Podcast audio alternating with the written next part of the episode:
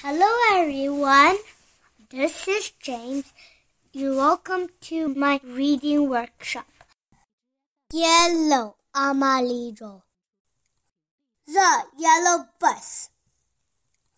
The yellow light.